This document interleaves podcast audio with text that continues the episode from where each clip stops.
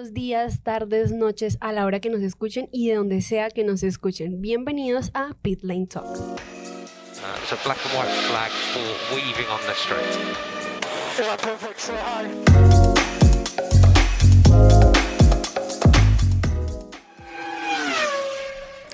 Bueno, primero que todo, muy buenas para todos, muy buenas Mel.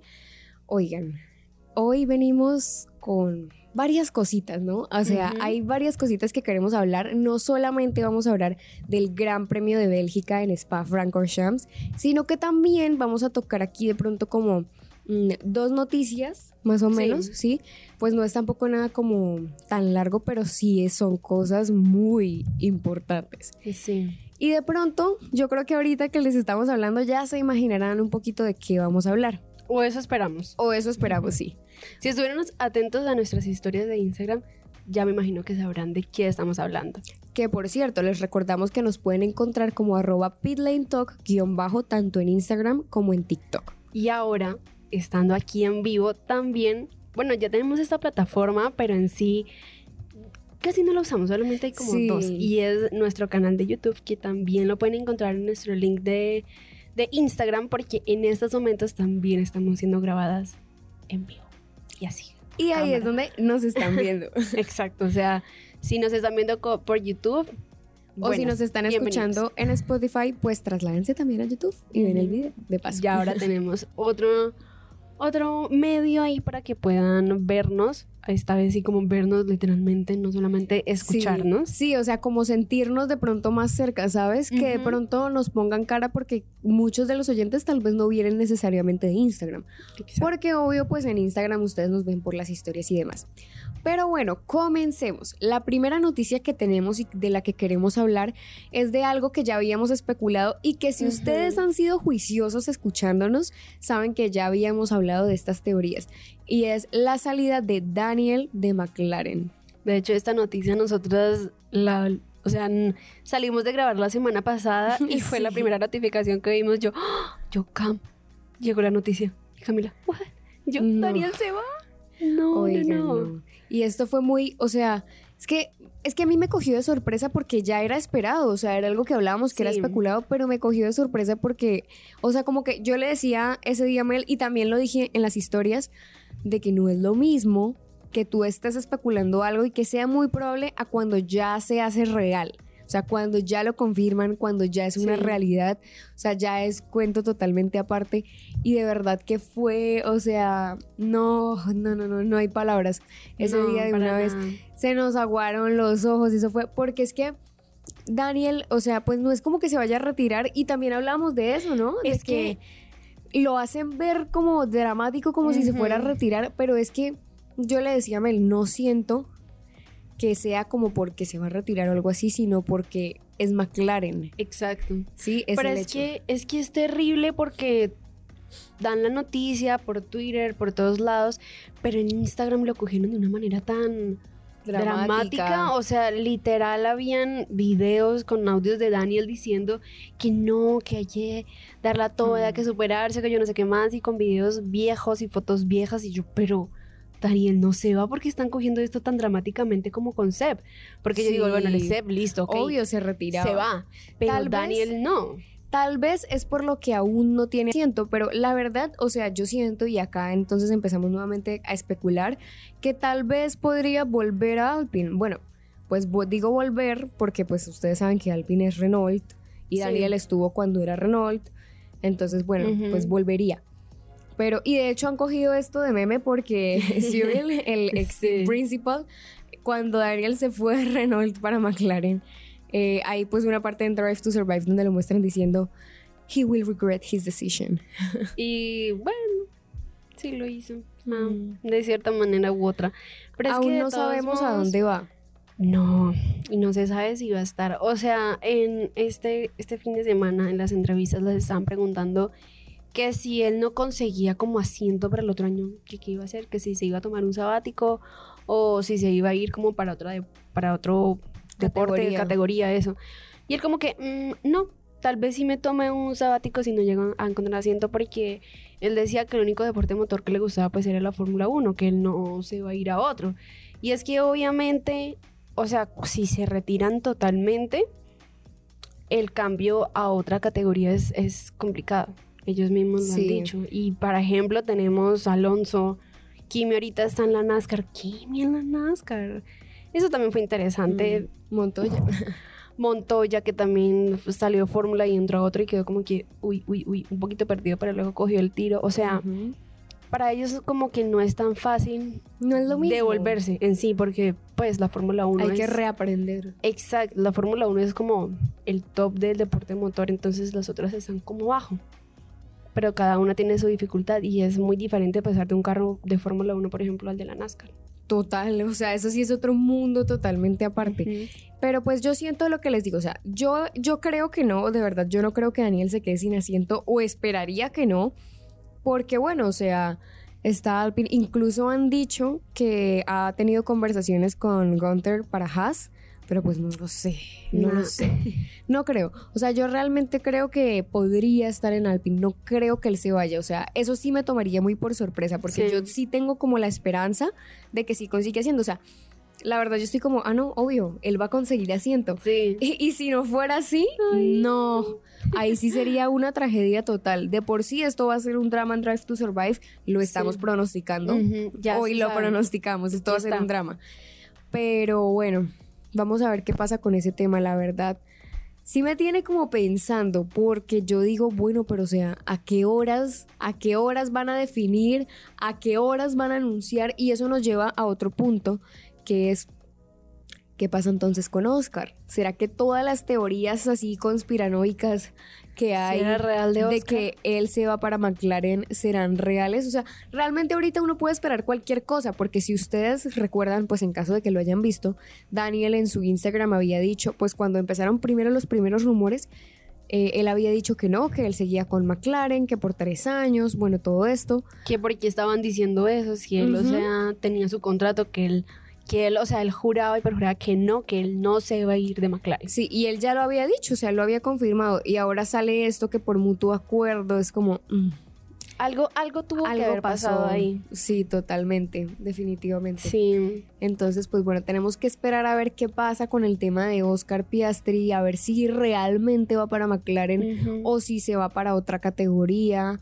o si va para otro equipo. Bueno, no lo sabemos, pero yo siento que es altamente probable que se va para McLaren. Sí, la verdad, o sea, yo a Oscar lo empecé como a seguir en sí, como el año pasado en Fórmula 2 lo veía. Y Dios, Oscar tiene muy buen potencial. Yo no sé cómo ese año no le dieron asiento, pero bueno, eh, esperamos que así sea McLaren, Haas, Williams, el que sea. En serio, yo espero ver a Oscar el año, el año entrante en Fórmula 1. Claro, y es que, es que por eso yo decía, si Oscar, y creo que esto lo dije en el podcast de la vez pasada, en el último, si Oscar rechaza un asiento en Alpine, o sea, porque lo que yo decía, o sea, si yo no sé, pero Sí. yo veo que me lo ofrecen, yo, ah, sí, claro, por supuesto. Pero si él lo rechaza, pues sería Es lo lógico algo. que ya tuviera otro contrato o algo así. Pero todo es muy sospechoso porque si ya estuviera ese contrato, ¿por qué es la hora y no se ha dicho nada? Mm, ¿Qué es lo que pasa? No sé. todo Estamos ahí esperando a ver realmente esta silly season siento que pues obviamente tuvo tuvo el drama de tu vida pero uy Ujú. no me faltó o sea me dejaron muy uf, como estresada como a la Sí. expectativa como con la duda uy no terrible Sí, pero bueno, ahora vamos a pasar a otro tema más, más nacional, Positivo. más, más positivo, más, más girl power y vamos a hablar un poquito de Tatiana Calderón. Porque, o sea, yo que veo la noticia y yo que me pongo a llorar. Bueno, no sé qué amar, es que ajá. Pero, Pero estaba- me sentía súper orgullosa, Dios mío, yo otra vez Tatiana, la Fórmula 2, qué emoción. Porque Tatiana ya había estado en Fórmula 2 en el 2019. De hecho, ella era la compañera de Antoine Hubert, así que también dio Ay, justo en el Cora, corazón. sí total Entonces, y tanto que, o sea, esa última carrera en Spa fue como tan dramática, como tan pesada en ella, que, ay, volver justamente a la hora de Spa otra vez a Fórmula 2, Uf. Ujú. yo digo, le dio dar, o sea, algo en el corazón a ella, porque Dios mío, o sea, No, y es que para nosotras, o sea, digamos, es mucho orgullo Por obviamente, pues no solamente porque el empoderamiento femenino y todo esto, sino porque es una colombiana. Exacto. Sí, no solamente es mujer, sino que también es colombiana. Y pues de verdad que es muy chévere saber que estando en Fórmula 2, depende, dependiendo obviamente de su desempeño y de cómo le vaya, podría llegar a estar en la Fórmula 1. Y no solamente es esto, sino que, y aquí va otra de las cosas más, oh, y es el hecho de que está siendo patrocinada por nada más Y nada menos. que la bichota mayor, Carol G. Sí. De hecho, en el, en el carro eh, hay, una, hay una parte donde en un costado dice bichota y también está el corazón. De verdad que, o sea, no, y también es colombiana, o sea, está patrocinada también por una artista, pues que es un referente ahorita eh, bastante grande y también es colombiana y es como lo que les decía, no es solamente el empoderamiento femenino, sino como que qué orgullo ver ahí a tu país en esa categoría Sí. y que pueda escalar y pasar a la Fórmula 1, o sea, realmente Sería un sueño. Sería, un sueño precioso. totalmente. Y no solo, más allá de orgullo colombiano, también orgullo latino. Es algo que totalmente con cualquier persona, o sea, cualquier persona que no sea colombiana, pues también se debería sentir orgulloso de esta noticia porque pues es una mujer, pero es latina también. Sí, Entonces y es que, como hay mucho sucediendo. sí, no, y es que Tatiana este año había entrado a la IndyCar. Ella el año pasado había estado como en la Super Fórmula por allá en China, en Japón, no me acuerdo muy bien en qué era. Y este año había entrado a un equipo de IndyCar. Pero ahí fue otro drama porque como que el equipo se quedó literalmente como que sin plata, sin patrocinadores ni nada. Y claro, ya tuvo que dar el anuncio que ya no podía estar en la for- en la fórmula, en la Indy, o sea, Y ya era algo que se le salía de las manos, o sea, Sí. no era culpa de ella. Y yo, ay, no puedo creerlo. Porque Mm. creo que, eh, eh, no sé si era la única mujer en la indie o si habían otras, pero bueno, sea como sea, era latino, está en la indie, ajá, súper bien. Y bien, y se le acaba todo eso. Y ella estuvo sin competir varias, varias semanas. Mm. Y viene y vuelve y a la Fórmula 2. O sea, ese brinco que dio otra vez, yo, ay, Dios mío, otra vez Tatiana en es Fórmula 2. muy emocionante, la verdad. Sí. Es, no sé. Y que hermoso. está eh, en Charles Racing con, con Fittipaldi, con Enzo Fittipaldi. Ujú. Entonces, digamos que es también, wow. O sea, tiene un buen compañero, eso también es muy bueno. El, año- el año pasado también él se accidentó en, en Jeddah. Yo no sé si tú te acuerdas que yo te mostré el video del, Mm, del accidente en Fórmula 2, que eso también fue, fue duro, fue duro. claro. Entonces ahora Enzo otra vez volvió a la Fórmula 2 eh, este año. Está con Tatiana, está, tiene una muy buena compañera. Y vea, se le cerró la puerta de la Indy, pero volvió a la Fórmula. se le abrió la Fórmula 2 y lo que decíamos, o sea, es el paso para poder escalar y llegar a la Fórmula 1. Uy, o sea, sería... No, Sería espectacular. sí. Pero bueno, pues la felicitamos por Instagram y nuevamente aquí hacemos esa mención especial a la Tata Calderón y felicitándola por nuevamente estar no solo pues en una categoría del deporte motor, sino en Fórmula 2. Entonces, y de paso pues felices porque nos reposteó. sí. Hay que decirlo, totalmente. Se tenía que decir. Y se dijo. Vamos Pero a bueno. hablar. Espera, quiero hacer otra mención. Y es que ahorita lo nombramos y me acordé. Y es Kimi. Kimi en la NASCAR. Por Kimi vi NASCAR. No entendí nada porque estaba complicado. O sea, yo no, yo no sabía cómo era el sistema de la NASCAR, obviamente. Y me puse a ver y yo, ¿por qué hacen eso? ¿Qué enredo? O sea, dividen la carrera en tres. Son en total 90 eh, vueltas, ¿no? Entonces, en la primera etapa se corren 20. En la segunda, 20. Y en la otra, 50. Y yo, amor, qué raro. Pero bueno. No, y como venimos acostumbradas de algo totalmente Exacto. diferente. Y que son ush, muchísimos más pilotos. Ese día habían como 30 y algo. Imagínate. Y yo, ¿dónde está Kimi? Yo buscando a Kimi por todos lados porque el carro era, era muy diferente a los demás, el color. Entonces, como que uno lo identificaba bien. El carro era azul y el 91, que es el número de él en la NASCAR, era como ese color amarillo neón de Lando. Ese y yo, "Hmm, ¿dónde estás? ¿Dónde estás? Y estaba por allá, en el puesto 27. Y yo, ay, ¿cómo terminaste por allá? Pero bueno. Y la verdad es que lastimosamente Kimi tuvo, tuvo un choque en la segunda etapa.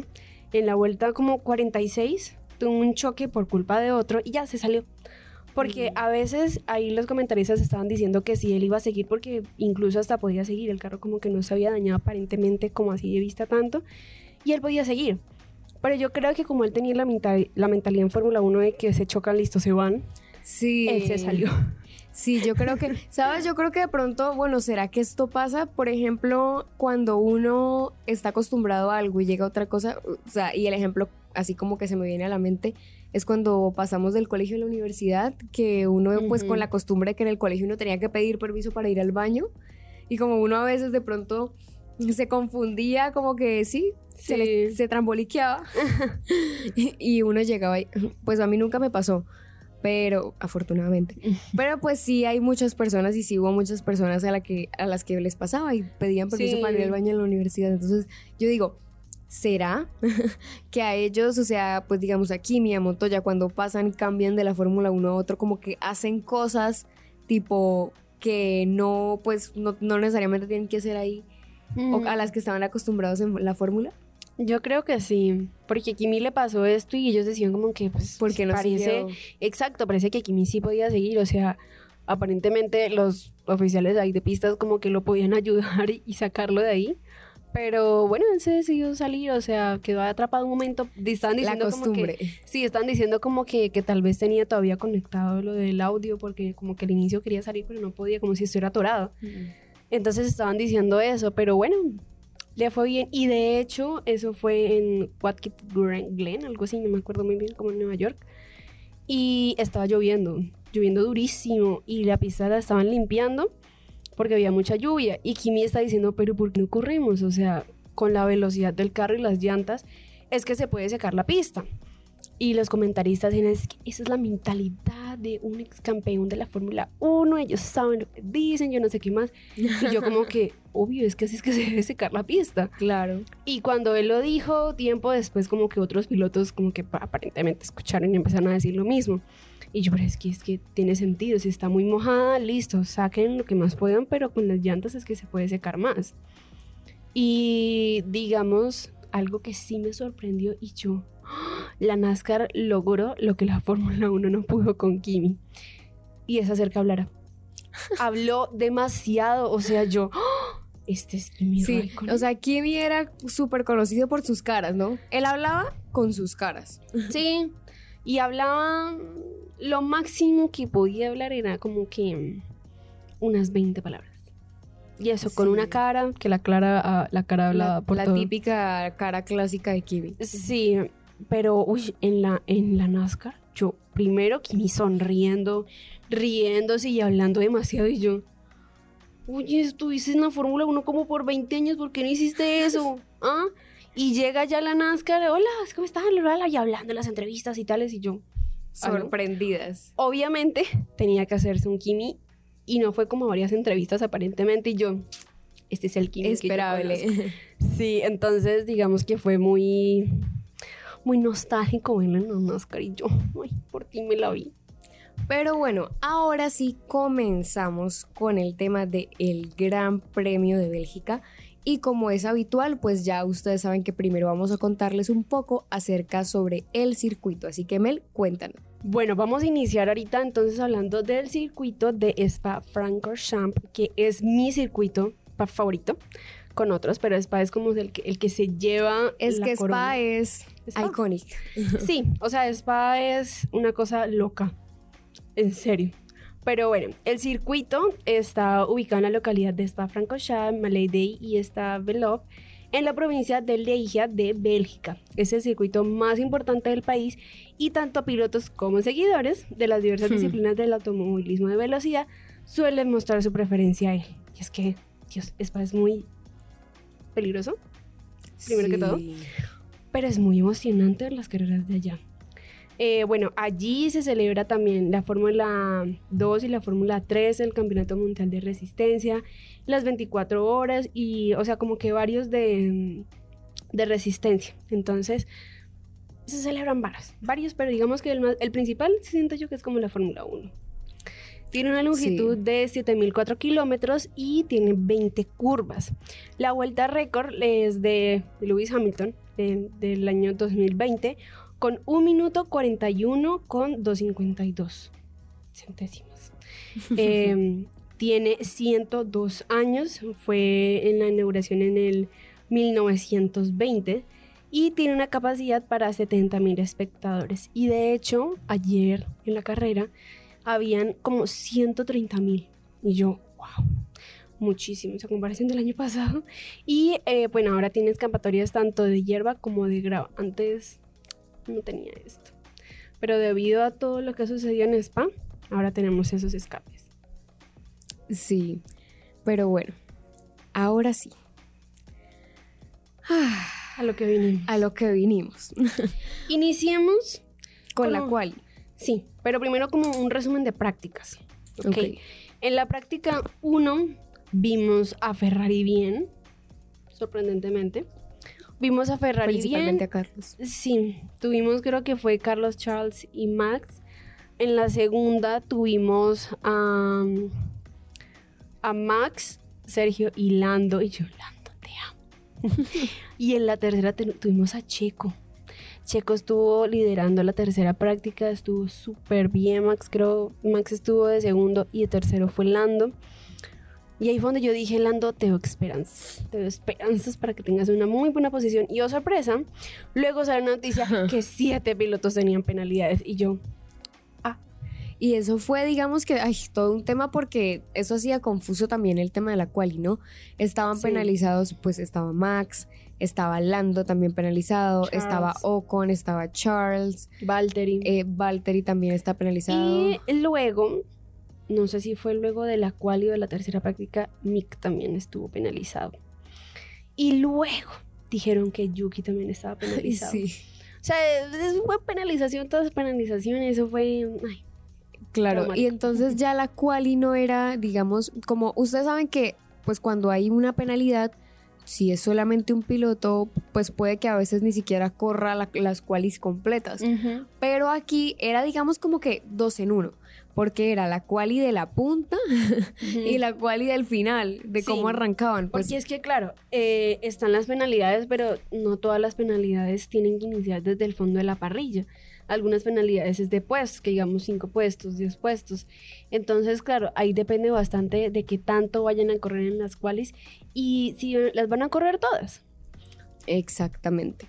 Entonces, bueno, tener eso en cuenta porque obviamente cuando, cuando se terminó ya toda la quali, pues todos estamos ahí como esperando, no, bueno, a que suban la parrilla para ver cómo finalmente quedó. Sí, porque obviamente Porque hay que uno, revisar. uno se enreda y salen cosas ahí y uno como que, ay, No, y que de todas maneras pues tienen que revisar muy bien, ¿no? Porque pues ellos son los que saben como que los tiempos que todos, así, para que sea todo como bien riguroso. Pero bueno, entonces empezando con la quali. Bueno, hay que partir del hecho de que se demoró, se demoró un poquito Sí, en comenzar, en comenzar. como un... Hubo ahí un problema con el sistema. No sé... No dijeron en sí cuál fue el problema, pero sí tenían como un problema en el sistema. Entonces... Ahí demoró... Mientras como, como la 25 limpiaban, la arreglaban, bueno, todo esto. Sí, sí, empezó a las 9 y 25 hora, lo- pues hora Colombia, perdón. Entonces, pues digamos que sí, sí duramos ahí esperando un ratico, pero pues bueno, ya después transcurrió todo normal. No hubo red flags, no pasó nada, nada malo, no llovió tampoco. Triste. Triste, pero después del año pasado, o sea, yo sé que tal vez a todos nos gusta un poco que llueva porque aumenta como la emoción de las cosas y cuando llueve todo, todo cambia también porque hay pilotos que son buenos en lluvia, otros que no les favorece tanto. Pero Sí. acá yo creo que después de Spa del año pasado todos estábamos muy asustados con el tema de la lluvia. Sí, o sea, yo sinceramente quería que lloviera un poquito. Solo un No como el año pasado. No como el año pasado. pero solo bueno, un poquito. no, no, Para- no sucedió. Para meterle emoción a la carrera. Sazón. Sí. Sí, y tal vez sí hizo falta, pero bueno, ya vamos para allá. Eh, en Q1 pues realmente todo transcurrió, digamos que pues con normalidad, ¿sí? No, no pasó mayor cosa, pero cuando parecía que Alex Albon iba a quedar eliminado de Q1, marcó tiempo y subió al sexto lugar y pasó a Q2. Al bono te almamos. Te almamos. Sí, y pues como eliminados tuvimos a Vettel, a Latifi. Magnussen, Sunoda y Bottas. Pero, ¿saben? O sea, yo estaba, bueno, obviamente estaba hasta por CEP y todo esto, pero luego me puse a pensar, y yo tenemos como a siete pilotos con penalizaciones y sabemos que van para atrás. Así que yo toda, teniendo en cuenta esto, Exacto. se va a subir sea como sea. Y, sí, efectivamente así fue. sí Sí, por eso les decíamos que esto es todo un tema, porque no era solo también los que están penalizados, sino cómo eso puede beneficiar a los otros. Entonces, pues sí, también ahí como que eso se tiene en cuenta. Ya digamos en lo que fue Q2 tampoco hubo mayor cosa. Algo por ahí que pasó fue que el Leclerc entró como de costado a una de las curvas. Eso lo hizo perder un poco de tiempo. Y se empezó a quejar en la radio y decía como the car is jumping like crazy, no sé qué. Sí, Ay, es re- que el- estaba el- como estresado. Sí, el rebote del Ferrari, yo lo y yo, o sea, pareciera que Charles estuviera moviendo como voluntariamente la cabeza porque ya ese rebote casi no se está viendo.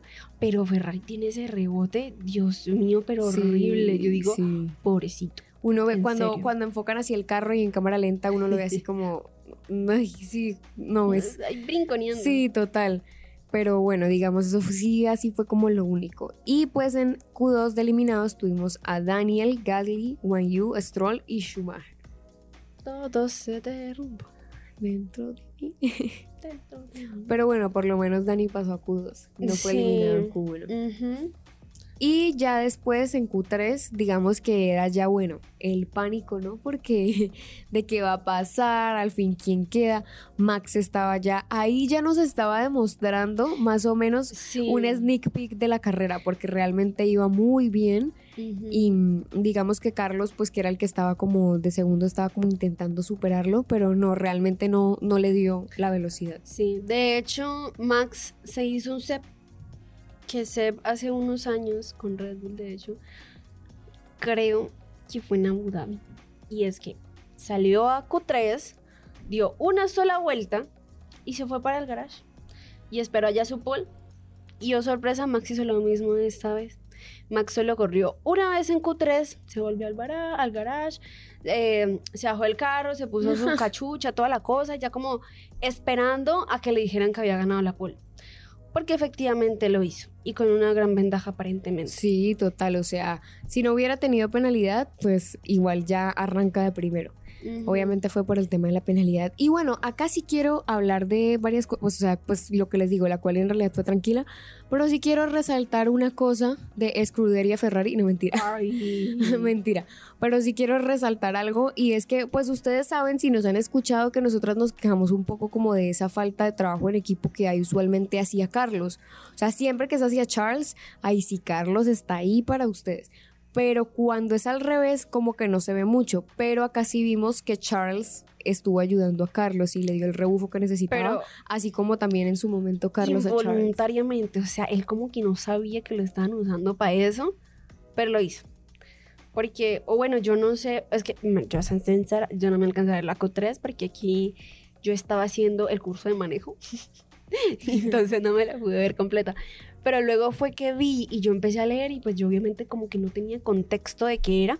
Y yo, pero ¿por qué están hablando que le fue mal a Charles? O sea, sea como sea, el Ujú. man va para atrás. Entonces no entiendo qué fue lo que pasó. Luego fue que yo me vino a enterar y a leer y yo vi por lo que estaban diciendo era que Charles le ayudó a Carlos y yo... Ajo. Yo, yo primero, what the fuck, ¿cómo así? ¿Qué pasó acá? Pero, o sea, bien chévere porque le ayudó. Pero, o sea, estaban diciendo era que Ferrari fue como de adrede que le quiso cambiar las llantas para que él no ganara. Y yo, pero es que le estaban ayudando era Carlos.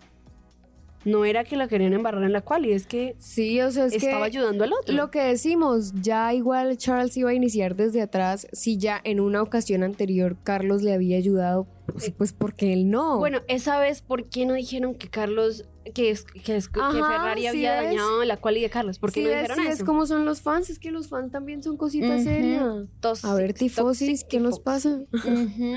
Sí, toxics. Sí, entonces yo estaba- Tifoxis. Tifoxis. Entonces yo obviamente me puse a ver qué era lo que había pasado y es que a Charles le cambiaron las llantas por unas duras slicks para que le diera el rebufo a Carlos para que pudiera tener un mejor tiempo. Mm, bueno, sí tuvo mejor tiempo, pero el de Max fue Sí, mejor. Obviamente. Entonces, bueno, la Q3, el top de, Q, de Q3, ¿cómo quedó? quedó el top 10, tengan en cuenta. Bueno, igual acá les, les Bueno, aclaramos. ¿cómo terminó Verstappen, Q3? penalizado. Sainz, Pérez, Leclerc penalizado, Ocon penalizado, Alonso, Hamilton, Russell, Albon y Norris penalizado. sí. Entonces, eh, la pole obviamente fue para Max y el premio de la pole se le entregó a Max, pero realmente, eh, pues el que iniciaba en el puesto de la pole position era Carlos, sí, porque fue el segundo mejor tiempo. Y ya, bueno, después de la espera de la incertidumbre de, bueno, ¿cómo quedó la parrilla de salida? La parrilla quedó.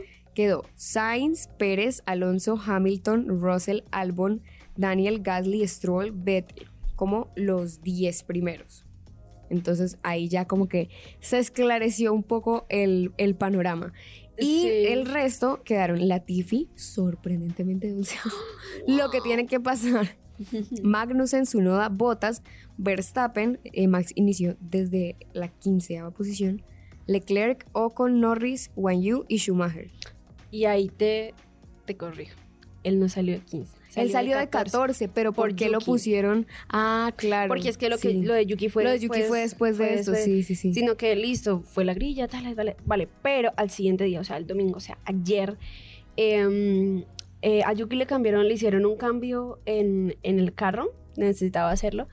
Entonces eh, inició él Mm. desde el pit lane. Sí, se me había olvidado eso, ¿verdad? Entonces, claro, ahí subió un puesto y de hecho ellos como que no sabían porque en el desfile de, de pilotos eh, estaban pues entrevistando a Charles y, y Lawrence, que es el que lo entrevistó, le dice como que no, sí, y ahorita en el puesto 15 y Charles quedó como que, "What? ¿cómo así? Yo inicié de 16 y el otro como que, "Ah, no, tú inicias de 15 porque Yuki sale desde pit lane y él como que, ay, no sabía, gracias, o sea, ellos no sabían qué es lo que estaba pasando. Entonces, Sí, es que se fue súper encima. Ujú. Sí. Y luego fue lo de Pierre. Ah, sí. Que Pierre- también. Estaba el espacio ahí de Pierre y yo, madre, ¿qué pasó acá otra vez? Entonces dijeron como que no, que le encontraron un como una falla eléctrica al carro de Pierre, entonces va a iniciar también desde Pitland y yo los dos Alfa Tauri. Ellos no se separan. Goals. Yuki y Pierre, besties. Entonces, Pierre también inició desde el pit lane, pero a él le dejaron ese espacio ahí. En el pit cuando, en el pit, en la grilla cuando fueron a salir ahí quedó como el espacio de Pierre Gasly. Bueno, ahora sí nos fuimos como tal con el inicio de la carrera. Y bueno, lights out and away we go. Sí, y aquí hay, hay que decir de una vez de antemano que la carrera, así que tú dijeras que es súper divertidísima, entretenidísima, No fue. No. Sí, Si O sea- bien faltó el agua. Sí. faltó el agua. Digamos que lo más emocionante fueron como las primeras vueltas y ya pues ya era como más que todo, bueno, enfocándonos atrás, el trencito, como dicen Fernando. Pero bueno, ¿qué pasó? Resulta que arrancamos listo en la primera vuelta, eh, Sainz largó súper bien, yo mm, orgullosa. ¿Saben quién no largó bien? Checo. Checo. Sí, Checo eh, empezó a tener como problemas y perdió ciertas posiciones, o sea, realmente... Perdió como cuatro. Sí, como cuatro. Y este, en ese momento fue Sucedió. el drama. Ajá, sucedió algo. Sí, y fue esa colisión entre Alonso y Hamilton, pero por culpa de Hamilton. Porque lo cerró demasiado. Es que ustedes ven la repetición y, y literalmente se ve como, o, o sea, no, no fue obviamente a propósito, pero pues sí, sí fue como, pues el responsable, ¿no? Sí. Y ahí está claro en la repetición. Y es que Alonso, Alonso de hecho se alcanzó a correr un poquito más como para no chocar con él o algo, pero es que si se salía más ya terminó fuera de pista. Sí. Porque es que Hamilton lo, lo cerró bastante y Alonso no tenía escapatoria. No, y ahí, y voló Hamilton. Sí, Hamilton. El carro se le levantó súper Sí, loco. Porque la, la rueda trasera. Quedó enganchada. Sí, trasera se enganchó con la delantera de Alonso, y el carro voló. Ujú. Él voló, él se fue de trompa. Eso fue. Y ustedes dirán, ay, pero normal. No. Pero aquí el drama fue lo que dijo Alonso. Obviamente, pues Sí. ustedes saben que el calor del momento, sí, como todo está siendo muy intenso, la adrenalina. Entonces llega y dice como, what an idiot, no sé qué. Y yo no le presté, ¿por qué lo digo así? Porque yo no le presté mucha atención en ese momento porque me quedé como analizando lo demás. Además, yo estaba haciendo, esta vez era mi turno de hacer el reporte. Y créanme que irónicamente cuando uno hace el reporte es cuando menos está concentrado como en lo que, o sea, obviamente uno está Sí. concentrado porque uno tiene que reportar lo que pasa, pero digamos que uno no tiene tanto tiempo de procesarlo porque uno tiene que estar pendiente de publicarlo. Sí. Entonces, claro, pues yo no le presté tanta atención cuando después veo que él lo que dijo fue que, eh, pues sí, bueno, que qué idiota Hamilton y que él solamente sabía correr si arrancaba desde primera posición y yo, oh my god, claro. Fuertes Esto fue súper heavy. Y después de esto, pues acá ya saliéndonos de la carrera, le preguntan a Hamilton que qué pensaba o qué tenía para responder. Y él dice que pues realmente no tenía para responder nada, que él sabía que fue culpa de él, que él asumía como esa responsabilidad y que bueno, por lo menos ya sabía lo que Alonso pensaba y todos... Sí. Y acá yo pienso que no sé.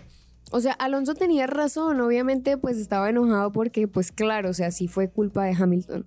Pero yo siento que, ay, sí fue un poquito pasado decir, decir eso, porque puede que Hamilton en estos momentos sí sea verdad. En estos momentos sí es verdad. Si él no arranca en una posición muy cerca a la punta, no es, no es que le vaya tan bien. Sí, o sea, es la verdad. Pero no se puede como generalizar de esa manera, pues porque de todas maneras, y ustedes saben que yo no es que sea fan de Hamilton, pero pues sí, de todas maneras, pues ha sido siete veces campeón, no solo por, o sea, siete veces campeón. Y él también, pues hace mucho que ya no sucede claramente, pero él también tuvo ocasiones así como Max, que tenía penalidades o cosas por el estilo y aún así llegaba y ganaba. Entonces, Brasil 2021. sí, exacto. Entonces como que, mm, no sé, no, no me parece tampoco como correcto, prudente reducirlo a eso, pero pues igual uno también entiende que sí, o sea, está el calor Sí. del momento, o sea, toda la adrenalina que tienen encima, obviamente la rabia, pues, es normal, es entendible. Y por otro lado tenemos a Alonso, que la respuesta que dio cuando le preguntaron sobre eso, dijo que eso, que él tal vez no, no debió decirlo, pero pues primero que todo pues estaba como acelerado por lo que había pasado. Segundo, y que fue lo que él resaltó bastante, era que él no decía eso para que todo el mundo escuchara. O sea, ellos conversan ahí es con sus ingenieros, con el equipo. Ellos no saben en qué momento van a estar en vivo. Entonces, Ham- eh, Hamilton, Alonso también se quejó de eso, porque obviamente los hacen quedar mal cuando muestran esas Claro. radios. Digamos que invaden su privacidad. Sí, porque es que ellos están hablando es con sus ingenieros, no están hablando con nosotros. Entonces, obviamente van a haber cosas que ellos dicen que no tienen la intención de que todo el mundo sepa. Y eso también ha pasado con Yuki, o sea, Sí. Yuki, para, si no lo habíamos hablado, a Yuki le pusieron un psicólogo. Y era porque muchas Sí, veces empezaba a maldecir por la radio, pero es que, bueno, él es así. Él es, Sí, o es- sea, él es, altare- es altanero. Pero, Aunque no parezca. Ajá, él es altanero, entonces le pusieron un psicólogo y es como que no entiendo, primero que todo no entiendo cuál era la necesidad de decirlo como en público. Yuki tiene un, un psicólogo, o sea, ¿no? Sí, ¿a son de qué? ¿A son de que eso ¿Cuál se- es la necesidad? ajá, eso de puertas para adentro en, en, en Alpha Tauri, Red Bull, lo que sea. Pero no debieron decirlo. Pero no, bueno, No, no, lo hicieron fue porque Yuki se la pasaba era maldiciendo por la radio y eso aparecía en vivo. Entonces, claro, les deja como una mala imagen entre comillas. Y eso era lo que se estaba quejando Alonso de por qué tenían que pasar todas esas radios en vivo. Mm. Porque sea como sea, las radios las pasan no en vivo en vivo, sino diferidas por lo que, ajá, Yuki, por el ejemplo de que dicen muchas groserías a veces. Claro, entonces para dar el tiempo como de distorsionar. Ajá, de poner el y que también pues lo escriben y lo ponen en pantalla. Entonces, él no sabía por qué tenían que transmitir eso. No. Pues ya que, pero que por qué tenían que hacer eso. Sí, o sea, y ahí sí le doy toda la razón. Pero bueno, después, no contento con eso, pasa otra cosa que esto sí me enojó demasiado. Sí. Y especialmente David, si recuerdan el invitado del, del último programa. Pero ya les vamos a decir porque lo que pasó fue que hubo una colisión entre Latifi, Albon, Ocon y Bottas, causada por Latifi. ¿Nos sorprende? No, nos sorprende.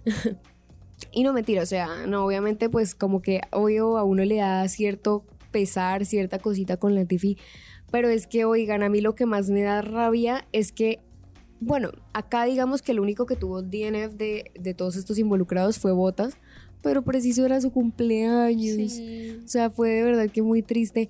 Y pues acá es donde yo digo, qué feo que obviamente como que el que no tiene la culpa sí termina como afectado y le toca salirse y él sí pudo seguir.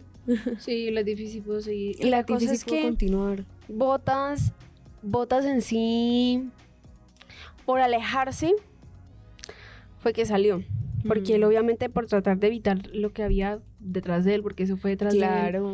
La Tiffy al dar la vuelta le pegó a Botas y Botas salió. O sea, ay no, esto fue muy sad, esto fue muy triste porque el, a Valtteri le habían, en Alfa le habían como celebrado el cumpleaños, le habían Sí, llenado de globos. el cuarto de globos y él como que, let's go racing. Uh, y sale en la primera vuelta. No, oigan, de verdad muy triste. Y lo que les digo es que yo creo que no hay nada más frustrante para un piloto que el que tuvo la culpa del accidente siga y uno no. Entonces sí, eso fue como muy triste. Pero bueno, más allá de eso, de hecho esta colisión ocasionó safety car, Uh-oh. no virtual, safety, car. O sea, obviamente hubo yellow flag y después, bueno, anuncian el safety car. Eh, digamos que en safety car no duró mucho tiempo. Pero sí Se- sucede algo importante. Y es con Charles. Sí. Charles viene y habla en radio y dice, siento algo en la llanta delantera derecha. Y ellos como que, box, box, box now. Y claro, Charles entra a box y tenía un tear off, que es el plástico que los pilotos tienen en los cascos que se lo pueden quitar e ir cambiándolos. Charles tenía uno de estos enredado en su llanta delantera derecha. Y oh sorpresa, ese tear off era del casco de Max. Porque justamente antecito, Max se había quitado uno porque había mucho polvo y pues ellos los botan ahí en la pista porque no se los van a guardar en, ahí en, en la cabinita donde están, el- ellos los botan. Y en la cámara del carro de, Mac- de Max, de, de Charles, se alcanza a ver el tear off de Max y ese es el que le queda enredado ahí en la llanta a, a Charles. Y eso es lo que le daña como varias cosas en el carro y es algo que yo no entiendo porque cómo es posible que un plastiquito le dañe como todo. No Sí. entiendo. Tenía problemas de enfriamiento en el carro y presuntamente, o sea, también el monitor que usa Ferrari para en el pit lane de velocidad también está dañado por el Sí, calentamiento. eso fue súper raro, la verdad. Sí, entonces, obviamente Charles al entrar a box perdió todas las posiciones que más o menos había ganado y terminó de último otra vez. Ay, no. Y Max, Max, no sé si lo dijimos, pero Max en la primera vuelta ganó cuatro lugares. Ay, sí. En la primera. Eso nos faltó. Es que Max iba como un cohete, o sea, él iba Sí. a toda, a toda. O sea, real que fue impresionante porque, o sea, usted, uno sabe que, pues, a ver, pilotos de ese tipo obviamente van a remontar súper bien. Pero es que literal, en la, primera, en la primera vuelta ya cuatro posiciones. Como en la segunda, tercera ya seis, siete, ocho posiciones. Es que ya en la vuelta 6 ya Max estaba arriba. Sí, yo, total. ¿aló? O sea, ¿En qué le momento? rindió. Sí. Sí, y de hecho eh, el safety car duró como hasta la vuelta número 7 y ya después se retomó, o sea, realmente fue fue, fue breve, no, no duró mucho sí, tiempo. no, el safety car duró poquito y fue, mm, no sé, uno de los primeros safety car que sucede como tan rápido. Sí, y bueno, digamos que como en esta carrera, lo que les digo, no pasaron tantas cosas más allá de esto del inicio y estuvo más bien como tal vez un poco no tan entretenida. Vamos a enfocarnos más, más como en los puntos importantes que hablarles vuelta por vuelta porque pues son pocas cosas las que cambian. Obviamente Carlos duró un buen tiempo liderando, o sea, la verdad, él, él lideró hasta que llegó Max, la verdad. Sí. Y porque otra cosa que lo perjudicó es que, claro, obviamente, o sea, Checo estaba obvio defendiendo el segundo puesto y también como que, se, supongo que como estrategia también reservando para Max, ¿no? Entonces, y obvio, Max se acercaba y él alcanzó, o sea, a luchar un poquito, poquito contra Max. Obviamente en ese momento ya las llantas de Carlos estaban supremamente desgastadas. Él, inició con los neumáticos blandos, Y Max también. Y Max, Max también. también. tenía degradación Claro, sus. Pero sí, o sea, obviamente digamos que Carlos estaba como a toda obvio, tipo intentando alejarse, intentando como hacer tiempo. Entonces, claro, el desgaste que tenía en las llantas era impresionante y tuvo que entrar a pits. Obviamente cuando entra a pits pierde el liderato, cae algunas posiciones, igual después se recupera, eh, está de segundo, después otra vez Checo lo pasa, entonces queda de tercero. Y bueno, hay aquí como, como esta batalla, ¿no? Sí, o sea, sinceramente, había batalla al frente y batalla atrás. Yo Mira. pensé que iba a ser como más atrás, más que todo con Sí, Charles por- y Max. porque no pensamos que fuera, o sea, nosotros sabemos que Max es muy bueno, o sea, obvio, pero no pensamos que fuera a ser tan rápido, o sea, en la vuelta 18 Sí. él estaba ya liderando, en la Sí. 18. Y aquí se corren solo 44 vueltas. Es relativamente corta, pero es que es la pista más larga. Sí, precisamente por eso no son, no son más vueltas. Otra Y- cosa, ah, bueno, dale. bueno, otra cosa que, que sucedió Escuderia Ferrari. Ay, No, mentiri, mentiri, yo los quiero, pero, o sea, tú los quieres a 10.000 metros de Carlos. Sí, literal, mejor no lo pudiste Sí. haber dicho. O sea, es que realmente que yo no entiendo yo. Y ya hasta, hasta me da pesar con Charles también. O sea, o sea, ustedes saben que yo soy es más que todo por Carlos. O sea, no es que sea fan de Charles, pero oigan, no, o sea, me da como, como pesar porque él es bueno, el pelado es bueno. Sí, él es muy bueno. no Seb por lo ha dicho. sí. Seb lo dijo. Seb y se le escribió en el casco cuando ellos intercambiaron casco que Seb se iba para, para Aston Martin. Sí, o sea, de verdad, o sea, el Charles tiene todo el potencial, pero es que Ferrari no le ayuda y a Carlos menos, menos. Entonces yo siento que de por sí ya creo que los tifosis veníamos sufriendo desde antes. Y en el summer break hubo muchos memes sobre de cuando vuelve, cuando ya vuelve Sí. desde el summer break, pero eres fan de Ferrari, pero eres tifosi, bueno, cosas así, y yo me reí y yo, ay, sí soy, sufro, no sé qué. Pero yo tenía como la esperanza de que llegaran un poquito mejor.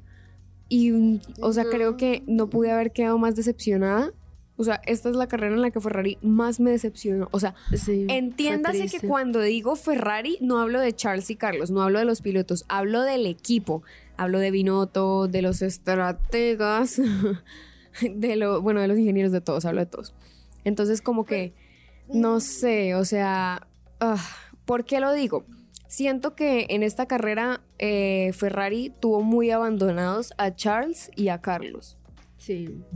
O sea, eso, ¿cómo es eso de que yo le decía a Mel, cómo es eso de que cojan y le pregunten a Charles qué, hacemos? hacer?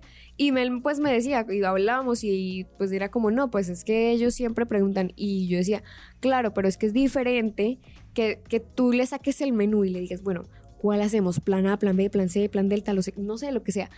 A decirle literal, ¿qué hacemos? Como si no supieran qué hacer. Es Sí. como, hasta aquí nos dio la neurona, tú, tú ¿qué, qué se te ocurre, piloto? O sea, Exacto, Por porque favor. es que es una cosa preguntarles a ellos porque directamente ellos saben cómo es que se están sintiendo en el carro. claro. Pero de todos modos hay cosas que ellos no es que las sientan, es que tienen que recibir órdenes.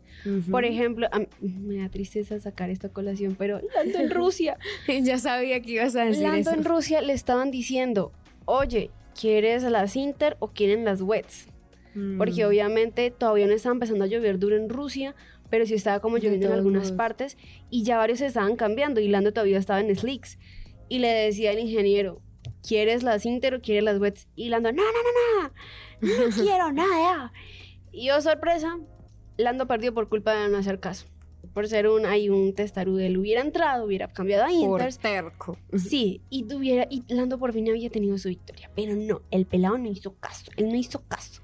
Pero es ahí es donde vamos, a él le preguntaron, ¿quieres las Inter o quieres las? Exacto, es diferente decirle, este, oye, ¿quieres estas? O a decirle, oye, ¿Quieres ¿qué llan- entrar? ¿Qué llantas ponemos? ¿Quieres venir a...? O sea, sí. Exacto. Es como, no, no, no entiendo. Y Carlos estuvo reabandonado y cuando le hablaban era para decirle como que, que evitara precisamente como el... Ciertas, ciertas, Sí. ciertas, ay, ¿cómo es que Es se que no lo sé en español, el bomb. Sí, como el resalto. Sí. Entonces como que decía que lo evitaran y ya, era para eso o para decirle como eso, mantener el ritmo de la última vuelta, no sé qué. Y Carlos era como, guys, I'm pushing a lot. o sea, literal era como, ¿qué más quieren que haga? más de lo él que él hizo lo dando. que pudo con lo que tenía y yo sí, bueno, no mentira, esto lo vamos a hablar ahorita al final. Pero, pero la verdad es que sí, o sea, él sí que estuvo súper abandonado, ¿no? Y Charles con eso, o sea, pobrecito, la verdad, Charles sufrió bastante en esta Sí. carrera también, o sea, ah, pobre Leclerc, realmente fue como, fue duro, o sea, los vi súper mal, los vi súper perdidos. Sí. Y eh, ahorita... por lo estábamos- menos, por lo menos no demoraron en los pits. Ay, sí, porque eso sí hubiera sido, o sea, la tapa. Sí. Eso ya hubiera sido totalmente, uy, no, no, no, no, no. No, es que eso sí me hubiera enojado demasiado, o sea, el colmo. el colmo. Pero otra cosa como que quería decir como de lo que estábamos hablando es que también, por ejemplo, yo tuve un poco de susto. Porque eh, como hablábamos ahorita la degradación de las llantas, pues Max también tenía bastante degradación. Claro. Y Max como que en la radio le dijeron como que si entraba ya y él como, ay, aguanta otro poquito. Y ahí yo, ¡oh! Y yo pensé, que no se haga un Lando, que no se haga un. Lando. Pero no, no, no, igual ya al poquito tiempo ya entró, entonces bueno, como que Max, Y aparte de esto, bueno, no sé, creo que esto fue así como lo más importante antes de pasar al top 10. ¿Hay algo que quieras también resaltar? McLaren le fue muy mal. Ay, McLaren le fue muy mal. Demasiado mal, de hecho. no fue su día O para sea, nada. hubo momentos en que creo que Nando ni siquiera subió puntos. Pero Dani Rick No. sí. Dani Rick alcanzó a estar como un ratito por allá en top 10. Sí, Pero ya después no. Y oh sorpresa, pits. Porque es que también habían varios trenes. Entonces, claro, al entrar a pits, si pasa un tren que hay cuatro pilotos, ya Mm. pierdes cuatro posiciones. claro, es que eso es, que eso es lo, lo jodido de entrar a pits. Y yo Sí. por eso, ay, cuando Carlos eh, fue a entrar a pits, yo... Hello, darkness, my, My old old friend. Literal. Sí, o sea, no, no, no. No, y algo que también resaltar, yo creo que tristemente Mercedes pudo haber sacado más el jugo en esta carrera y no pudo. Obvio, aprovechando ese tema de las penalidades, y es que en la cual, o sea, todo el mundo lo decía, pues esperaban que fuera como el relucir de Mercedes, ¿no? Pero Sí. no. Otra mención especial, sí, Ay, sí, sí. estuvo bien. Y Albon, Albon no Albon. solo no solo siguió también en Q3 en la cual y cuando hablamos de eso, sino que quedó en muy buena posición en la carrera, Ajá. quedó con punticos. Creo que era la primera vez de Q3 de él. De él este en año. Williams, Sí, en. Williams, sí, de este año. Yo no, Albono, tú puedes. Vamos. Albon. sí. Y ya pues el, el top 10 final quedó obviamente Max. Checo y Sainz. Y acá era lo que ya les iba a decir. Em, la verdad, sí, fue un tercer puesto, fue un podio, pero para mí ha sido de los mejores podios de Carlos. Y aunque él no, no estaba muy feliz, y de hecho él se ve con una cara Sí. en el podio, yo siento que ha sido uno de los mejores porque de verdad fue luchado y fue como un podio que logró solo. O sea, Sí. por puro mérito propio, por su puro, como digamos, talento, por su astucia, por sí, o sea, como sus propias estrategias, o sea, como lo que él mismo aplicó para la carrera, porque literal estuvo muy abandonado por el equipo, muy abandonado. Entonces, la verdad, a mí la verdad me da como mucho orgullo el hecho de este podio de Carlos, porque aunque ha quedado de segundo y pues ya hasta ganó una vez, o sea, lo que les digo es el hecho de cómo le tocó, o sea, las condiciones. Entonces, Sí. como que sí. Y bueno, digamos ya siguiendo eh, con el top 10, o sea, en el cuarto lugar Russell, después Alonso, Leclerc, Ocon, Vettel, Gasly y Albon, que quedó con puntico. Sí, o sea, sinceramente, Albon, Albon, Albon a mí me gusta. Albon es buen piloto y estuvo en Red Bull y cuando estuvo en Red Bull, este, varias veces, digamos que tristemente no pudo conseguir podio y de hecho fue por culpa de Lewis. Lewis siempre le pegaban la llanta trasera, pero Sí. Pero digamos que tiene muy buen potencial y en Williams como que ya se está dejando ver un poquito más. Exacto, sí. Falta ver qué Max- pasa con Latifi. Max se ganó todo, Max ganó la pole, ganó la carrera, ganó Driver piloto del day. día, ganó también la vuelta rápida, o sea, él fue con todo. Sí, esto fue demasiado épico. Creo que ha sido de las, mejor, de las mejores carreras de Max. O sea, esto fue, mejor dicho, Red Bull le dio alas. Sí, Total. de 14 a primero. Ah, Y, de rapidísimo. O sea, no les digo que en la vuelta 18 él ya estaba liderando. Fue una gran carrera. Creo que todos estamos Max, Max, Max. Bueno, no todos, Sí. solo los fans de Red Bull. claramente. Pero oigan, yo sé, yo sé, y acá de una vez me desahogo y lo digo, yo sé que hay eh, fans como pues de Mercedes o de otras escuderías que no son fan de Red Bull solamente porque tienen rencor contra el apellido Verstappen. Supérenlo. O sea, los Denle colombianos. Los colombianos, ¿no? Sí. Porque fue por el incidente que tuvo el papá de Max con, con Montoya. Entonces tienen resentimiento con el apellido Verstappen, pero ya. yo sí Da soy el las dos. Paso, avanza, no tengas miedo. Es él, o sea, él es una cosa y él es otra cosa. Sí, Entonces, sí, como que ya. yo creo que aquí nos falta hacer un capítulo especial de Montoya. Ay, sí, sí. Vamos a sí. hacer. Espérenlo. Espérenlo para. Después de esas dos carreras que siguen, después de Monza. No, hay que dejarlo para el momento más tétrico y es cuando ya. Final de las carreras. Uy, no. Winter tampoco. break. Winter Obvio break. sí, porque obvio sí, porque ahí es cuando uno más vacío se queda, Bueno, porque sí, ya es es verdad. muchísimo más largo que el summer break. Ay, sí. Muchísimo. Sí. Entonces ya se sufre más. Pero bueno, creo que esto ha sido todo por acá, por Pitlane en este capítulo de Bélgica. Esperamos que les haya gustado, que se hayan divertido. Ya saben que pueden escribirnos por nuestro Instagram que es arroba bajo desahogarse, contarnos sus emociones. Nosotras obviamente siempre les vamos a estar respondiendo. Así que bueno, sin más, nos escuchamos en el próximo podcast, en el próximo episodio del próximo Gran Premio. Bueno, tal vez si hagamos antes los Montoya, quién sabe, pero bueno, nos estaremos escuchando por ahí. Hasta luego.